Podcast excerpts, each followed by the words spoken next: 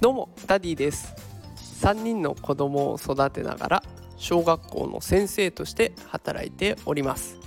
このテクラジでは最先端のテクノロジーや子育てのテクニックを紹介して子育てを少しでも楽にしよう。そんなコンセプトで届けている番組になっております。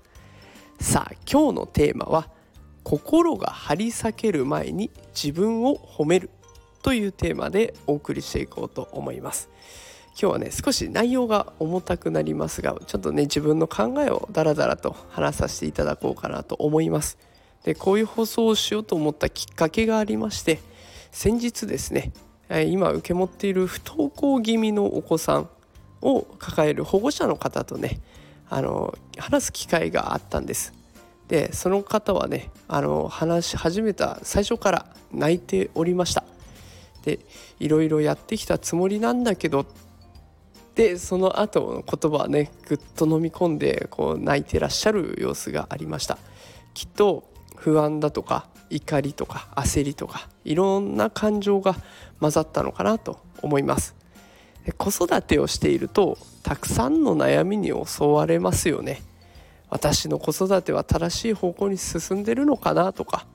どうしてうちの子は言うこと聞かないんだろうとか他の子はちゃんとできるのにとか、ね、ただよく考えてみると私たちこれを聞いてるあなたもね子供だった頃は私たちの親も同じような悩みを持っていたんですよね。でそれでも我々は今こうやってしっかりと生きることができてる。きっとなんとかなるんですよね。大丈夫なはずなんです。だから心が張り裂ける前にまずは自分を大切にしていきたいなと思いました。自分を大切にできない人が他人を大切にはできないなんてどっかで聞いたセリフありますよね。自分に優しい言葉ねこういった言葉をどんどんかけてほしいなと思います。であのなんとかなるさっていう言葉を言うとね脳がそれに反応して心が落ち着くなんていうね研究結果も出ておりますのでもし本当に辛いどうしようかな悩んでる方いらっしゃったらねなんとかなるさって口ずさんでみてほしいなと思います。ぜひ心が張り裂けるそんな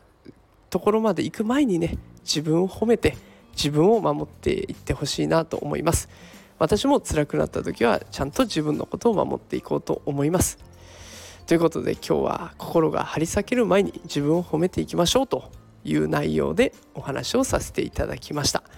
少しでも子育てのヒントになったら嬉しいなと思います。今日も最後まで聞いてくださってありがとうございました。また明日も夕方5時にお会いしましょう。それでは皆さんまた明日。さようなら。